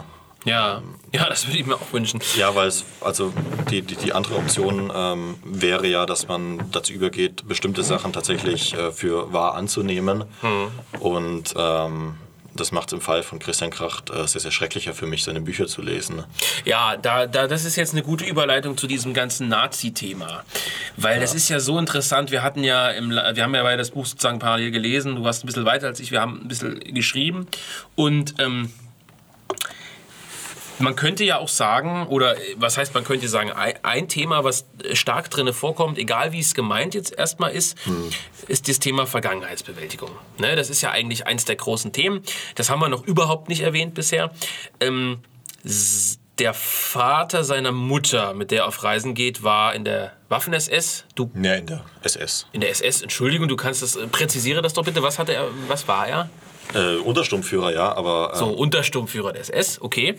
Äh, er lebte auf Sylt und führte im Grunde genommen ein unbeschadetes Leben weiter. nach, der, nach dem Kriegsende, ja. Nach dem Kriegsende. Jetzt könnte man auf diese ganze Sadomaso-Kiste, äh, Sadomaso-Kiste, äh, Sadomaso-Kiste, meine Güte, eingehen, die jetzt im Feuilleton hoch und runter gebetet. Ja, na klar, der SS-Mann mag Sadomaso. Der SS-Mann hat eine isländische oder mehrere junge isländische Geliebte, weil die natürlich das Rasseideal des Nordischen verkörpern. ja. An der Stelle muss man ja eigentlich schon lachen. Also wenn man äh, Kracht ernsthaft lesen würde, dann wäre es Schund. Also Übrigens, wäre übrigens, es übrigens auch ein Zitat von Christian Kracht bei Harald Schmidt ähm, 2001 zum und über 1979, ähm, übrigens das Jahr, in dem angeblich seine Vergewaltigung stattgefunden hätte. Äh, in, Ah, äh, in diesem Interview sagt er nämlich, ähm, er musste beim Schreiben dieses Buches, also 1979, sehr lachen. Und Harald Schmidt fragt nach, ja, warum denn? Ja, weil es so unglaublich kitschig ist. Und das ist bei, also Eurotrash, der Begriff, der, der Titel ist ja schon Ja. ähm, eine Anspielung drauf, wie ja, wie trashig das, das einfach ist. Also du, du schmeißt einfach alle Klischees, die du über ähm, Nazis im, in der BRD jemals hättest aufschnappen können, irgendwie zusammen und vermengst sie dann nur so mit, mit so, ja, SM und, und so billigen äh, Sexkram, ja. Ja, ja, und da sind wir auch, äh, das ist so, das ist so genial, wo du sagst, fällt mir das auf, wenn du wenn du über das Interview mit der Süddeutschen nachdenkst, das hat ja irgend so eine, so eine Olle gemacht, ne? Ja. Sag ich jetzt mal, die ich noch nie gehört habe. Jedenfalls, äh, die ist dann auch noch so bescheuert, wirklich, obwohl das Interview eigentlich lustig ist, die ist so bescheuert und fragt den noch, gab es in ihrer Familie wirklich Nazi-Verbrecher? Also so richtig, die steigt so richtig drauf ein und er sagt natürlich, ja, es gab Nazi-Verbrecher. Nämlich der Vater meiner Mutter war ein Nazi-Verbrecher. Also Ja. der sagt er dann in dem Interview, genau so war's. Also äh, das ist eine Stelle aus dem Buch, die ist genau so passiert Ja. mit, mit dem Nazi-Verbrecher-Opa, für Ja. den er sich, Zitat, schämt. Er schämt sich für ihn. Ähm, und in dem Buch ist es dann so, der Opa ist ein Nazi, der sein Opa ist ein Nazi, der dann äh, noch Beziehungen pflegt zu, seinem, zu seinen alten Kameraden, der Bilder da hängen hat. Dem Mackie-Erfinder. Den Mackie, vom Mackie-Erfinder, äh, den manche der äh, Kritiker nicht kannten, das fand ich auch sehr interessant. Man ist Feuilleton-Chef der Zeit und kennt irgendwie die Mackie-Geschichten nicht, aber gut. Vielleicht, weil der Mackie dem so ähnlich sieht. Weiß es nicht. Aber äh, jedenfalls. Ähm, Also man sagen, dass Thomas Hallenwang im Feuilleton arbeitet. ja, vielleicht, ja. Ähm, Wäre vielleicht besser, so viele Geschichten, wie der erzählt. Aber ja, Fakt ist, also. Mh, äh, also die steigen alle voll drauf ein. Ne? also so äh, auch die Taz und so Nazi-Ver- Nazi-Vergangenheit. Und auch wenn du dann die Stelle liest, mit, äh, wo, wo sie in diese Kommune kommen, wo er diesen Pullover gekauft hat, mit, mit, mit Hammer was, glaube ich, ne? mit diesem ja. relativ verrückten äh, Arzt, äh, oder Arzt, ja gut, wenn man das Arzt nennen will, jedenfalls, ähm, das ist auch dieses Gespräch am Tisch, äh, wo er dann sozusagen so entgleist und sagt, eure Generation äh, zu seiner Mutter, ihr seid die Verbrecher und, und, und, und ihr äh, habt mit dem schmutzigen Geld, die B darum geht's ja, mit, mit dem schmutzigen Geld aus der Nazi-Zeit wurde die neue BRD aufgebaut. Und das, und, und das unterstellen ja dann auch so Kritiker im, in Faserland. Da sagt er, ich glaube, der I- Ijoma Mangold war das auch von der Zeit, der dann sagt, äh, oder vielleicht war es auch wer anders, was weiß ich, in, in, in Faserland das Besondere sei, dass Kracht eine Zeit beschreibt in den 90ern, in denen die Nazi-Zeit, das Blut der Juden in den Gassen noch kaum versickert sei äh, und äh, die Leute schon zu Modekonsum und zu Was ja absurd, Barberjacken zurückgehen. was, was ja absurd ist, weil, weil, die, weil diese Themen, die ja aufgeschlagen werden, die sind ja seit ach- 1968 so, so dieser Tenor, dieser Ja, also das, das, Buch, Kulturbetriebs. das Buch liest sich ja so, als hätte einer, der sich aus 1968, äh, es kommt ja alles drin vor. Das Ja. Schweigen der Eltern, das Schweigen der Großeltern, das Akzeptieren, das Geld, das dreckige Geld. Es gibt doch eine Rezension, glaube ich, die heißt das dreckige Nazi-Geld oder irgendwie sowas. Wobei es ja um, um Rheinmetall-Aktien geht, glaube ich. Es Also- geht um, ja, ja, es geht dann auch um Waffenaktien und so. Das, und dann wollen sie ja auch das Geld, was aus den Akt Waffenaktien kommt, wollen sie dann ja verschenken. Das ist ja, Ja, das ja. Blutgeld. Also hier haben wir auch vielleicht so ein bisschen dieses Thema Ablasshandel mit drin. Ähm, irgendwo, ne? Also äh, moderner Ablasshandel. Also diese, also ich bin der Meinung, ähm, jetzt mag der ein oder andere linke Zuhörer sagen, ja, ist ja klar, dass die, dass die Rechten da irgendwie diese Nazi-Geschichte nicht ernst nehmen können, sonst wäre ja ihr schöner Christian Kracht gestorben. Aber also wer das liest, der kann nicht glauben, dass er das zumindest zu 100% ernst meint. Also dass jetzt Christian Kracht vielleicht sagt, er ist nicht zufrieden mit seinem Nazi-Oper, kann gut sein. Also mag sein, aber ähm, also niemals ist das in dieser Form, so trashig wie das ist, in irgendeiner Form ernst gemeint. Also vielleicht geraten wir auch in, in eine Falle rein, weil wir, oder sind schon vor Jahren reingetappt, weil Imperium ja, ich, ich erinnere mich schlecht zurück, aber eigentlich auch so geschrieben war. Also schon sehr, sehr überbordend und Ja, ja. so leicht kitschig und übertrieben und äh, ähm, wo man sich natürlich fragen musste, wie, wie ein äh, Herr Dietz in, im Spiegel drauf kommen konnte, das jetzt irgendwie ähm, als, als rechts einzuordnen. Ähm, dass man da auch selber dann in die, also man- interpretiert immer so, ist gerne, wie, wie man es hätte und das machen die, die, die Linken genauso gerne wie, wie wir.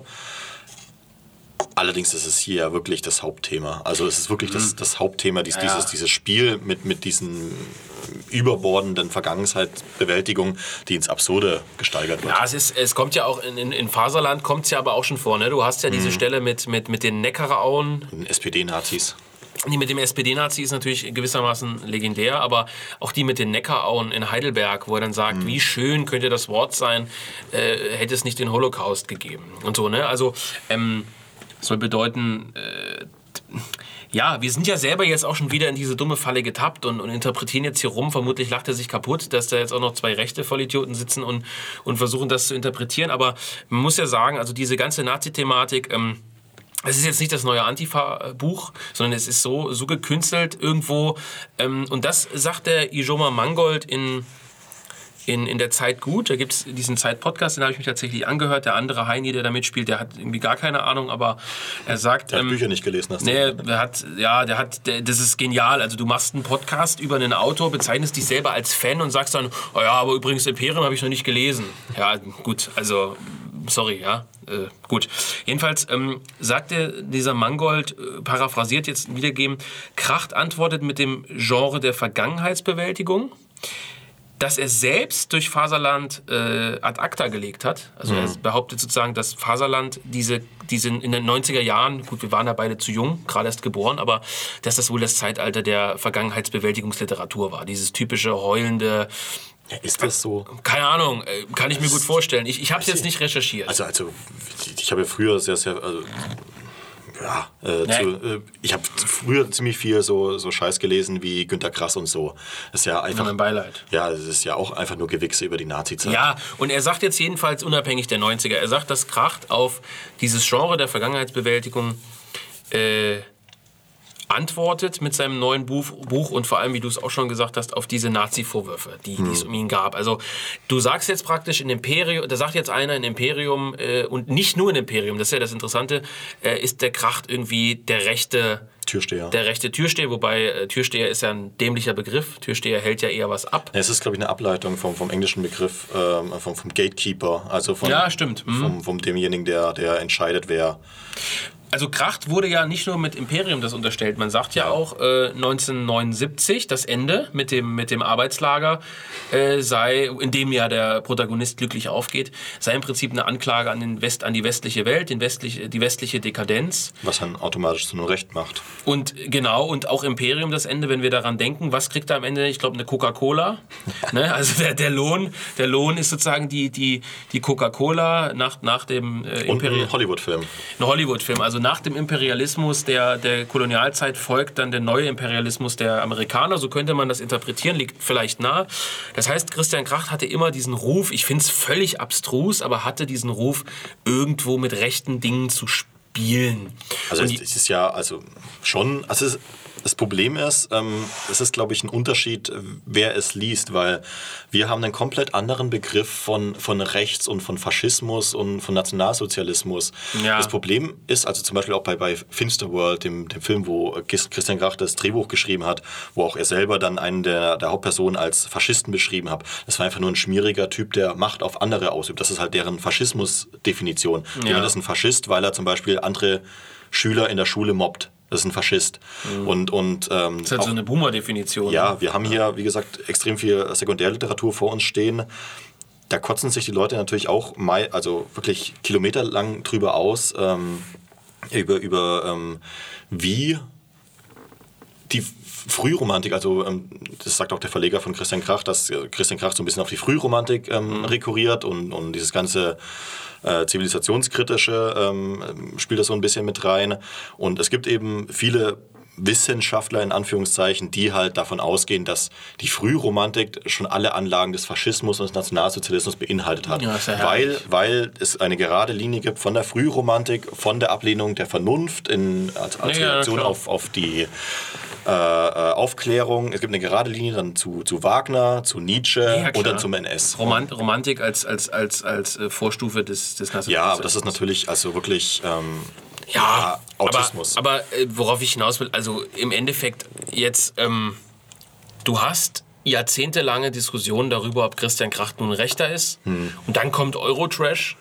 Und in Eurotrash schreibt er so, als wäre er gerade 68, äh, 20. Hm und würde die Elterngeneration anklagen. Also es liest sich ja echt so, es liest sich ja teilweise echt so wie, wie äh, ich will nicht sagen Rudi Dutschke, dem will ich kein Unrecht tun, aber, aber so, die, so diese klassische 68er-Generation, meine Eltern, die haben immer geschwiegen mhm. und die bauen sich jetzt ein schönes Leben auf mit dem Geld, das sie den, das sie den Juden abgeknöpft haben. Ja. Also so, und das liest sich genau so, also genau so sagt er es und das, das ist so... Ähm, Unerträglich. Ja, und äh, jetzt fragt dieser Mangold in, seiner, in seinem äh, Podcast, ist das eine erzählerische Kehrtwende? Einwände natürlich nicht. Und er muss natürlich jetzt Kracht ein bisschen in Schutz nehmen. Die Mutter zerstört ja dann diese Art der Vergangenheitsbewältigung in dieser einen Szene, indem sie dann sozusagen sagt, du machst es dir jetzt aber ein bisschen leicht, äh, alles auf die Schweiz und alles auf die Nazis zu schieben. Ähm, und das ist ja der Punkt, und da finde ich diesen Mangold wiederum äh, wirklich interessant.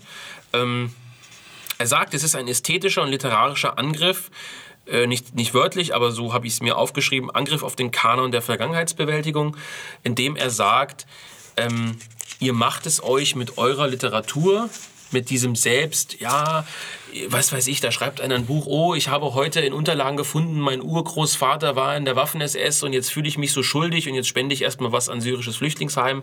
Aber da gab es wirklich ja. einen Autor, ich den, der, der, wurde auch zusammen mit Kracht erwähnt. Ja, Kehl. Nee, in Kehlmann, aber ja. ähm, da gab es noch einen anderen, der auch ein ganzes Buch darüber geschrieben hat, über den, den SS-Oper äh, oder Wehrmachtsoper, wie auch immer, Nazi-Oper. Ähm, ja. Das, das, ja, genau so. Ähm, es ist es gibt, es gibt, es gibt, sag ich mal, äh, eine Industrie rum um dieses, äh, oder Literaturindustrie rund um dieses Thema. Und es ist. Ähm es ist, also, ich, also es muss offensichtlich eine Parodie sein. Es, also, das heißt ja nicht, dass Christian Kracht nicht automatisch vielleicht tatsächlich sagt, ich finde meinen SS-Opa nicht cool. Also, mhm. das, das, kann ja sein. Das schließt das eine, schließt das andere ja nicht aus. Aber also auf die, diese Vergangenheitsbewältigungsgewichse, also dass da Leute sagen, ich bin besser als du, du hast anscheinend so ein bisschen Nazi-Literatur und ich habe ja meine Vergangenheit meiner Familie aufgearbeitet und das Geld meiner Eltern gespendet. Das ist ja auch so schön in dem Buch. Die wollen das, mhm. das dreckige Geld wollen sie an Leute loswerden und das gute Geld darf bleiben. Das, was ja, nichts ja. mit den Nazis zu tun hat, was mit diesen Reinigungsmaschinen verdient wurde, die die Mutter, in die die Mutter investiert hat, das, das darf Das sind ja, glaube ich, Aktien von, von Emmy, äh, äh, glaube mhm. ich, von so, so einem Käse Käsehersteller in, in, der sein, Schweiz.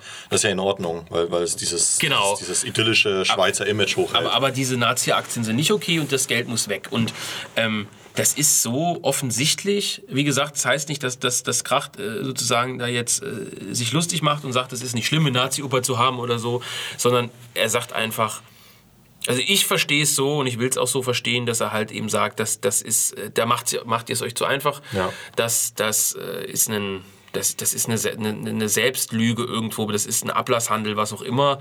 Und das passt ja auch zu dieser Autofiktion irgendwo. Ja. Passt perfekt zu diesem, diesem anderen Thema, nenne ich es jetzt mal. Und, und das dritte, wenn man jetzt von dem dritten Thema sprechen will, man kann hier tausend Themen drin lesen und das ist vielleicht auch, was das Buch so gut macht, äh, ohne dass, ohne dass viel passiert. Ausbruch aus dem Kreis. Das, was er selber erwähnt im mhm. Interview, die, also nennt er, glaube ich, auch so Ausbruch aus dem Kreis. Ich habe mir jetzt hier notiert, Ausbruch aus dem Vergangenen er sagt ja, dass man nicht nur die Zukunft ändern könnte durch Entscheidungen, sondern auch die Vergangenheit. Ja. Also es geht um Zeit, um Vergänglichkeit, um, um, um, um Erinnerung. Was will man erinnern, was will man nicht erinnern? Das sind auch so. Ein, ein Begriff, Themen, der ne? da im Zusammenhang immer sehr, sehr oft äh, fällt, ist ja der Begriff der Möbius-Schleife. Ja. Äh, also so einem äh, Band, äh, wo man nicht genau erkennen kann, äh, ob das jetzt äh, die Vorder- oder die Rückseite ist. Mhm. Ähm, und das, ja, je nachdem, wie man das wendet, immer das eine oder das andere sein kann. Und das trifft, glaube ich, auf Eurotrash Schmidt am, am meisten äh, zu. Ähm, ich finde es interessant, dass du das jetzt noch gesagt hast. Ähm, das macht es so gut. Also würdest du es tatsächlich als ein gutes Buch bewerten? Oh ja, das ist ja jetzt eigentlich die Endfrage, ne? Eigentlich hätten wir vielleicht zum Anfang äh, klären sollen, vielleicht hätten wir uns den ganzen, das ganze äh, Gewese auch sparen können. Vielleicht, ja, das ist ja immer das Gleiche. Puh, ja, lass uns mal, ich, ich, möchte, ich okay. möchte darauf nicht antworten. Ähm, ich möchte äh, zwei Fragen noch, die ich habe. Die Rede war hin und wieder in, in Rezensionen und was. Kracht als heranwachsender Autorfragezeichen hat eine Entwicklung stattgefunden. Gerade wegen dieser Frage, ist es eine Fortsetzung von Faserland? Ähm, ist das eine Entwicklung? Hätte Kracht das schon immer schreiben können? Er selber sagt ja in seinem Interview, äh, seine Psychoanalytikerin, eine Jungianerin, mhm. hätte ihn dazu gedrängt, fast schon energisch, diese Missbrauchsgeschichte öffentlich zu machen. Mhm. Äh, vielleicht tatsächlich, vielleicht gibt es sie auch gar nicht, das ist ja wie immer das Gleiche, das können wir uns wieder fragen. Jedenfalls ähm, sagt er, sie hätte ihn dazu gebracht und ähm, ja, könnte man unterstellen, ist eine Entwicklung bei Christian Kracht, ist keine Entwicklung. Naja, er hätte das Buch ja nicht schreiben können äh, als, als Zweitwerk oder auch überhaupt nicht als Erstwerk. Ja, das ist jetzt banal, aber ist da was passiert in den Jahren? Ja, auf jeden Fall. Also es, es, es auch in, in dieser Sekundärliteratur wird natürlich im, im, typisch deutschen Duktus, der mir so unfassbar auf die Eier geht, von einer Verdichtung gesprochen. Es ja. gibt eine Verdichtung der äh, Intertextualität. Wie gesagt, ähm, am Anfang hat er hauptsächlich ähm, auf, auf Marken rekurriert, auf, auf, auf Bands, auf was weiß ich alles und im Verlauf äh, seiner Karriere immer wieder auf sich selbst äh, verwiesen, beziehungsweise auf seine eigenen Figuren. Ich weiß nicht, also es ist wirklich ein unangenehmes Thema, wenn man darüber nachdenkt, aber ähm, wie im späteren Verlauf seiner Romane die Leute immer mehr anfangen, an ihren Fingernägeln zu beißen. Ne? Das ist unerträglich. Äh, ähm, aber hier nicht so, oder? Nee, gar nicht. Und auch das Rauchen. Ich habe in einer Rezension gelesen, er, er raucht aber einmal, glaube ich, ne? Es wird auf jeden, es wird, glaube ich, mehrfach geraucht, aber mhm. äh, lange nicht so oft wie in Faserland. Ja, ja. Und, äh, und lange auch nicht so oft wie in Enklave, lustigerweise, wo auch mhm. ständig geraucht wird. In deinem Buch, äh, wo du ja auch gesagt hast, dass es ein bisschen von Kracht vielleicht beeinflusst ist. Obwohl ich ja nicht rauche bin. Äh, Kracht ist ja Raucher. Also du hast getrunken. Ja. ja. Vielleicht kommen wir da heute noch zu. Aber so. das, das, das sehen wir noch vielleicht dann doch mit dem Wodka der Mutter, ne? Vielleicht. Aber naja, ähm, also du sagst, es hat eine Entwicklung stattgefunden als Autor.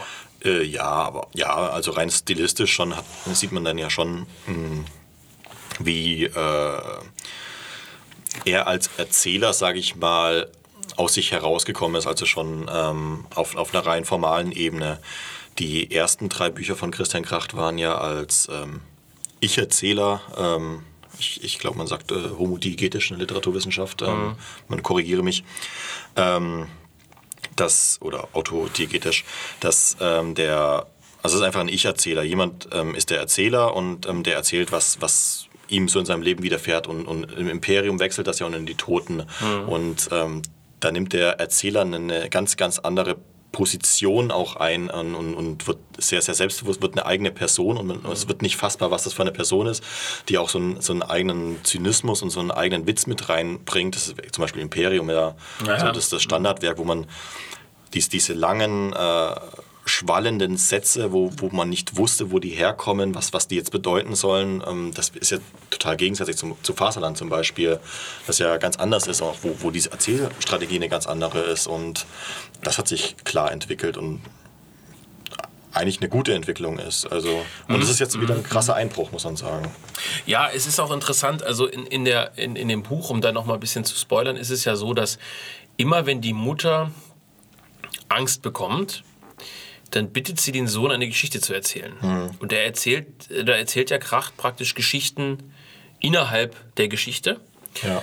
Ähm, meistens sehr düstere Geschichten. Sehr, sehr lustige. Sehr, sehr lustige Geschichten. Ähm, und sie sagt, du kannst so schön erzählen. Also sie mhm. ver verliert praktisch beim Erzählen die, die Angst oder die Aufregung. Und das bewirkt bei ihr sonst nur die, die Schmerztablette, beziehungsweise das, äh, die Drogen, wie auch immer, was, wie man das nennen will.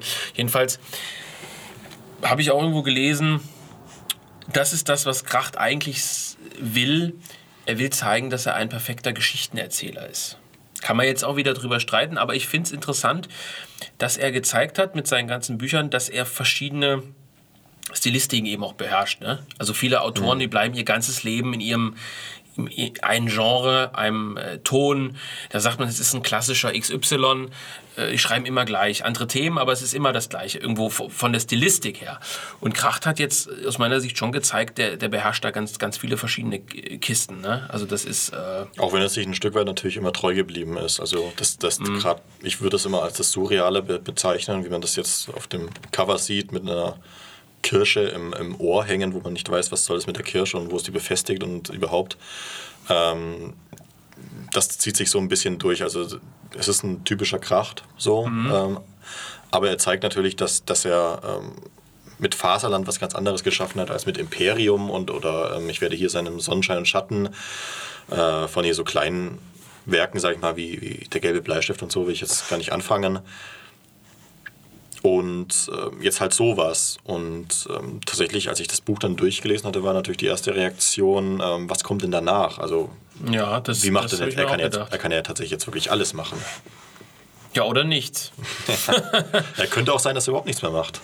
Ja, das glaube ich nicht. Aber ähm, er wird sich irgendwas. Aber das ist ja, das ist ja schon das Ende. Wir, ganz kurz noch. Also ich ja. will, ähm, ich will, äh, also man, man kann über das Buch, aber deswegen meinte ich ja, ich finde es ich find's gut in der Hinsicht, weil ähm, ich finde, man kann über das Buch noch viel, viel, viel, viel mehr diskutieren und das war vermutlich auch der Zweck irgendwo. Hm. Stichwort Falle als über die anderen Krachtbücher. Also wir könnten jetzt noch zwei, ich, man könnte jetzt noch äh, eine Pause machen, man könnte sich an den Rechner klemmen, man könnte noch ein paar Sachen raussuchen. Wir könnten noch über tausende Themen sprechen. Wir könnten noch sprechen über die Anspielungen in dem Buch auf seine anderen Werke, auf 1979. Ja. Gibt's, es gibt Anspielungen auf 1979, es gibt Anspielungen auf andere Werke, nicht nur auf Haserland eben. Du hast auf Imperium Anspielungen durch einen, ich glaube, einen G-Stock, der drin vorkommt, äh, ja. ne, aus, aus der Ecke und so. Ähm, da könnten wir drüber sprechen. Wir könnten, wir könnten noch viel mehr über, über die Wirkung dieser Alkoholgeschichte, wir könnten noch über den Taxifahrer sprechen, ja, äh, ja, ja. wo gesagt wird, ist nicht der Taxifahrer der eigentliche Erzähler? Und so ja, ja. Äh, dieses fahrende Element. Also du, du, du hast das Taxi, äh, du hast das Taxi auch in Faserland, du hast immer diese Bewegung. Es gibt also wir könnten jetzt hier noch drei Stunden über andere Themen sprechen, die es in dem Buch gibt und das gepresst in 2000, 211 Seiten waren es, glaube ich. Hm. Ähm, und wir sind bei weitem vermutlich nicht die aufmerksamsten Krachtleser, äh, wenn auch aufmerksam durchaus.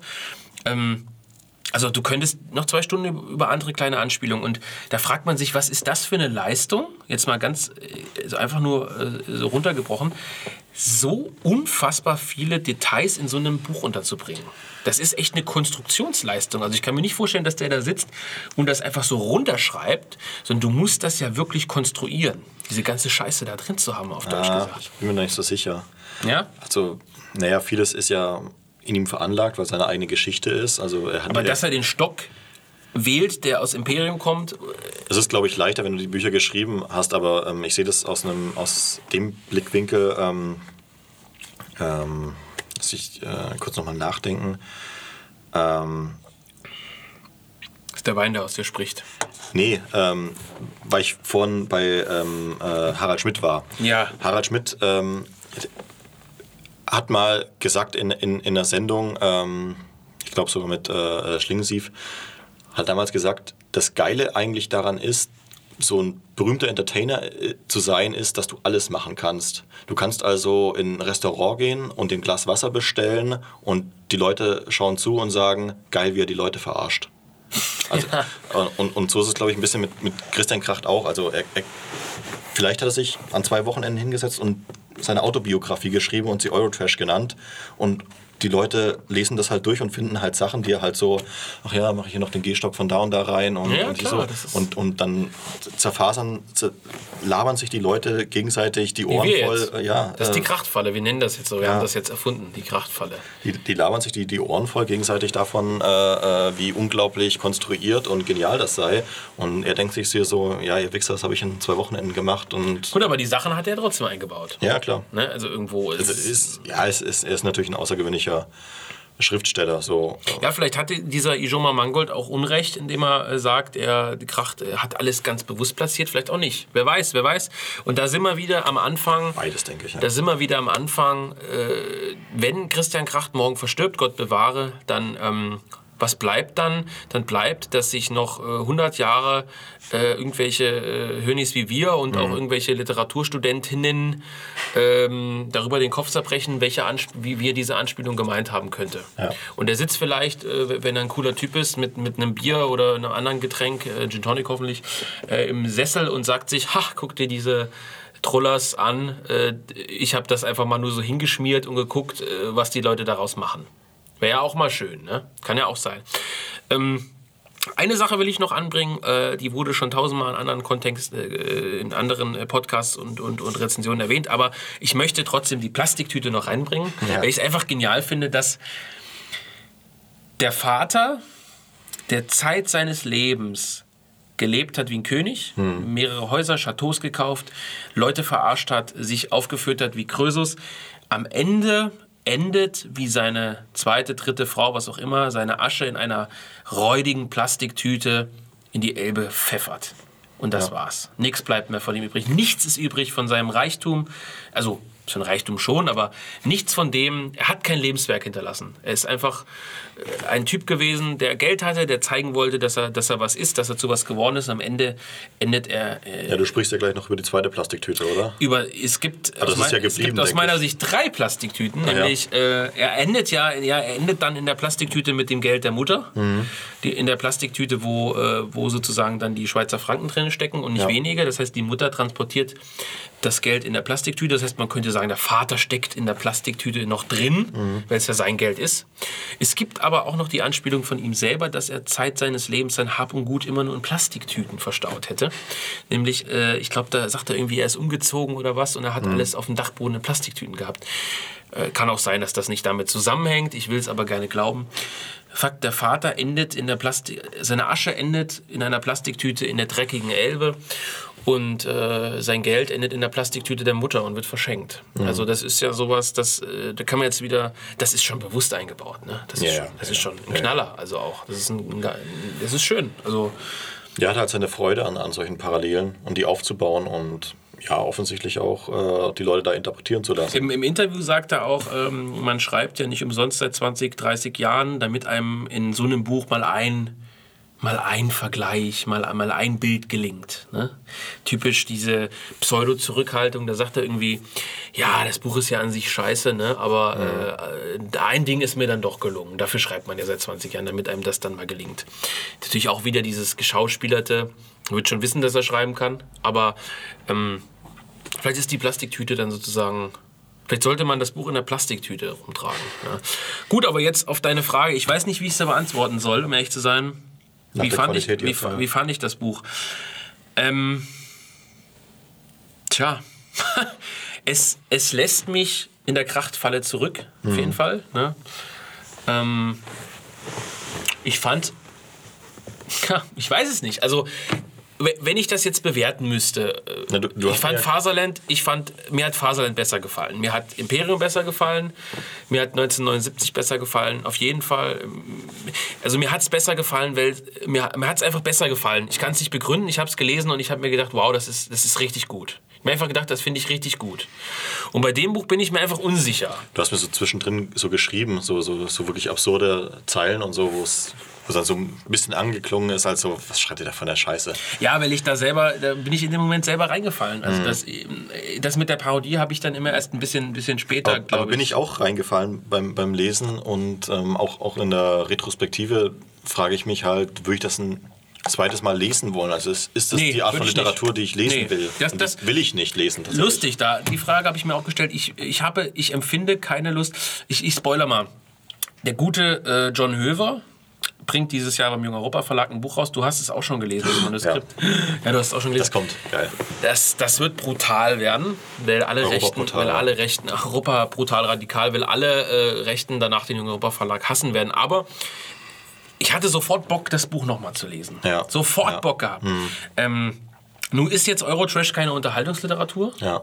Aber ich habe mir auch genau diese Sache, ich habe mir gedacht, ich tue es in den Schrank. Mhm. Ich habe es jetzt in Julian ausgeliehen, aber ich tue es in den Schrank und ich, hab- ich will es jetzt nicht nochmal lesen. Bei, bei anderen Krachtbüchern dachte ich mir, ich, ich tue es mir nochmal hervor. Imperium, ganz stark. Also einfach, weil die, weil die Sätze auch so schön geschrieben sind. Ja, geiles Ding. Aber ich äh, kann man übrigens auch das Hörbuch empfehlen, für die, die vielleicht sowas mögen. Äh, Stichwort äh, Volker Zierkes Buch Enklave gibt es bei uns auch als Hörbuch. Ähm, darf gerne gekauft werden. Aber unabhängig davon, ähm, ich finde es trotzdem ein gutes Buch, weil ähm, wir können, also wir sitzen jetzt hier und quatschen, weiß ich wie lange, keine Ahnung, wie lange wir jetzt schon, eine Stunde 18 sind wir jetzt ungefähr, quatschen wir über das Buch. Ähm, da steckt eine Menge drin. Ja. Da steckt eine Idee dahinter. Auf jeden Fall. Also das ist gut konzeptioniert, nenne ich es jetzt mal.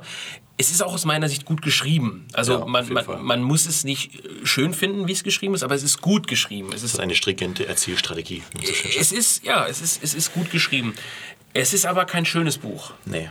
Es ist kein Buch, wo man sagt, boah, das tue ich mir wieder vor. Ich weiß nicht mal, ob ich es unbedingt empfehlen würde. Ich würde es auch nicht empfehlen. Es macht ja auch keinen Sinn, das jemandem zu empfehlen, der, der keine Freude an, an diesem Mythos Kracht Ja. findet.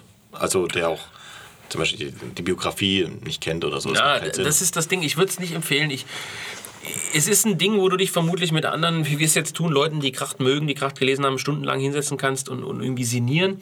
Es, wir können feststellen, es ist kein schönes Buch. Also es ist irgendwie, es ist beklemmend irgendwie Mhm. geschrieben. Es ist ähm, nicht zu empfehlen für andere irgendwo. Also es ist auch nichts, was man einem rechten Zuhörer jetzt empfehlen könnte. So kauf dir das sofort, du musst es unbedingt gelesen haben. Ja. Wie zum Beispiel äh, Dominik Wenner für eine positive Kritik ne, oder so. In welchem Verlag gibt es nochmal? Ah, weiß ich auch nicht. Ne? Aber ähm, kann man auch bei Anteros bestellen, glaube ich. Stark. ja, jedenfalls, ähm, ne? Äh, aber es ist trotzdem ein gutes Buch irgendwo. Also ich fand zum Beispiel, aber das werden wir im nächsten Podcast haben, ich, ich war zum Beispiel weitaus weniger begeistert von Die Toten, muss ich echt sagen. Also Jetzt in der Retrospektive finde ich es tatsächlich ähm, besser, die Toten. Meinst du, wenn noch was Schlechteres kam oder was?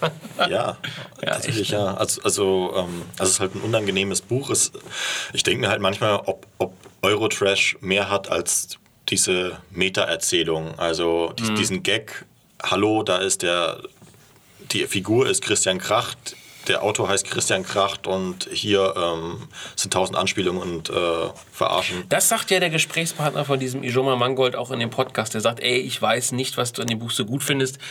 Das ist eine ganz billige Geschichte, die jetzt schon ganz viele andere Autoren auch gemacht haben. Ich weiß nicht, was daran, ich habe die Autoren nicht alle parat. Ich bin nun auch kein Literaturwissenschaftler, aber wo jetzt jemand sagt, ey, das haben schon andere Leute gemacht, schon 100 Jahre zuvor, diese Autofiktionskiste.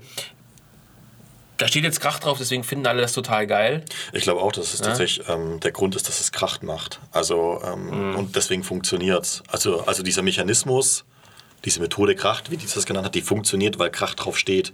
Ähm, die Leute würden äh, bei jedem anderen Autor nicht so reagieren, wenn er ein Buch über sich selber, wie er sich selber Aber macht darstellt. er nicht, nicht, sich nicht gerade darüber lustig? Ja, klar. Kann das nur er? Ja, Und ja. wenn, wenn er diese Parodiekiste so gemeint hat, auch das haben andere schon gemacht. Also es ist ja nicht so, dass niemand vor ihm, dass niemand vor ihm diese, diese äh, äh, Zweite Weltkriegs Ja. äh, Schuld, Sühne, äh, Homo-Industrie da irgendwie angeprangert hätte. Das machen ja selbst irgendwelche Linken. Die Ja. machen es dann natürlich so, ihr meint das nicht wirklich ernst, bla bla bla.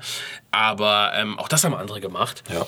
Ähm, ja, keine Ahnung. Es ist vermutlich ein gutes Buch, weil, weil, Christian, weil, weil die Diskussion um Christian Kracht besteht. Wie du sagst. Also, äh, wäre das das Erstlingswerk von irgendwem anders, würden vielleicht alle sagen, es ist, ist Schrott. ja, auf jeden Fall. Ja, es macht, ja. ja. Ich würde mich trotzdem darauf festlegen, ich finde, es ist ein gutes Buch. Ähm, ja, und keine Ahnung, also darüber, wir können ewig drüber sprechen und ähm, er, kann, er kann einfach auf eine un, unverwechselbare Art schreiben. Also ich glaube, so hätten es andere eben nicht schreiben können. Nee. Und äh, was, was machen wir jetzt mit dem Ende von dem Buch? Mit, mit der Szene in der, in der Psychiatrie? Tja, die sehen sich nie wieder, oder? Würde ich sagen. So ist es geschrieben, oder? Also Krachts Mutter ist ja, glaube ich, gestorben. Krachts Mutter ist, ist Real tot, existierende, ja. Die liest auch die Bunte angeblich. Überraschung, wie auch die Mutter im Buch, ne? Gut, aber musst du erstmal eine Oma finden, die keine, Keine Bunte Bunte liest, ja. Super Elo gibt es, glaube ich, im Osten. Ja, schwierig. Ähm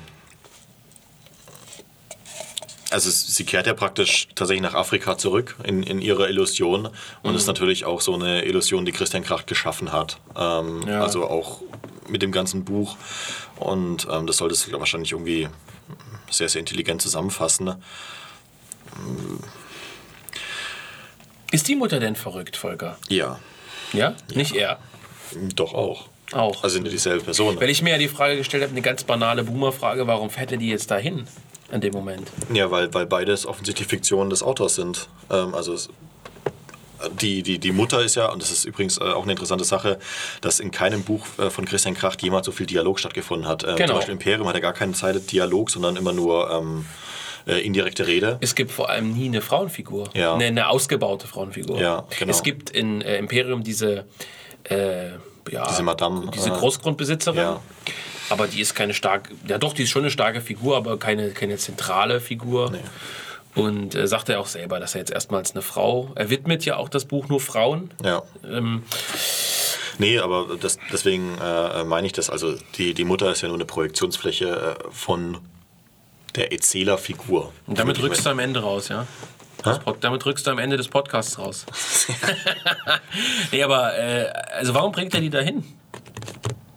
Eigentlich hätte sie ja auch nach Hause, nach Hause bringen können, oder? An Zürichsee zurück. Ja, aber dann, dann, dann hätte er keine Zeit gehabt, irgendwie sich geistreichen inneren Monologen zu widmen und äh, Mhm. mit der Mutter irgendwie Geld äh, oben auf der Bergstation zum Fenster rauszublasen. Also es ist, es, das, Also ganze, das ganze Buch ist halt ein Selbstzweck. Also es, es, gibt ja, es gibt ja keine Erzählung, es macht keinen Sinn, so rumzufahren. Ähm, Ja. es, ist, es ist einfach nur eine Projektionsfläche der Autorfigur, möchte ich sie nennen. Also die Mhm. Figur, äh, die den Autor darstellen soll. Und was machen wir mit dem Titel? Es ist ähm, trashig. Also es ist Eurotrash. Ist so also Eurotrash ist, glaube ich, in der äh, Wikipedia-Definition einfach ähm, Angewohnheiten von Europäern, die Amerikanern sauer aufstoßen. Ne? Könnte man, glaube ich, sagen. Also so, weiß ich nicht. Äh, Es ist, für mich ist es einfach, so ein, also es ist, ist ja ein, ein Beziehungsspiel zwischen Schweiz und Deutschland, ein, ein Stück weit. Ähm, das vielleicht diese europäische äh, Konnotation so ein bisschen mit beeinflusst und es ist halt trashig, weil es absurd und, und übertrieben und, und flach ist. Meinst du, dass jetzt die, die äh, Mallorca-Urlauber und Gran Canaria-Urlauber aus Deutschland zukünftig das Buch statt äh, dem Handtuch auf, äh, auf ihre Liegen frühs legen sollten? Ja? Das Also ich glaube, das wird dem Verlag sehr entgegenkommen.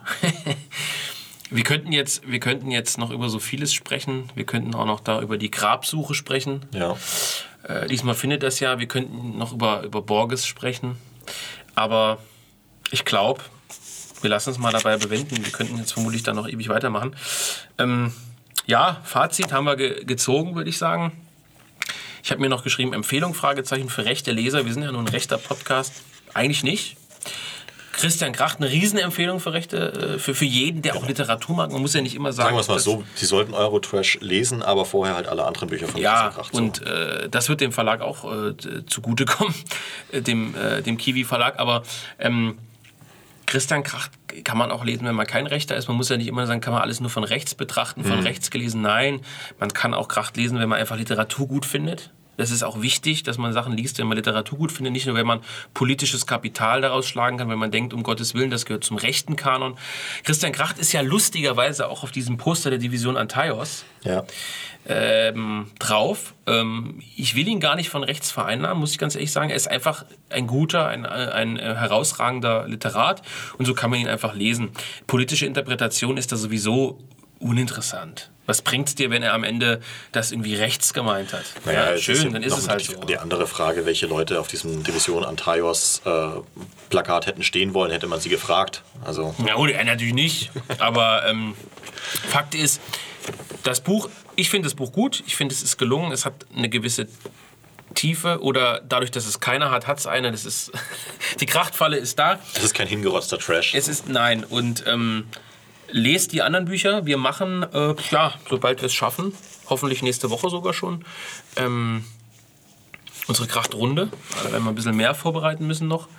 Ja. Und wo wir auf den Autor nochmal eingehen, also für die, äh, ja, für die, die es noch weiter interessiert, die können dann sozusagen dranbleiben. Danach machen wir auch wieder andere Sachen, keine, keine Angst.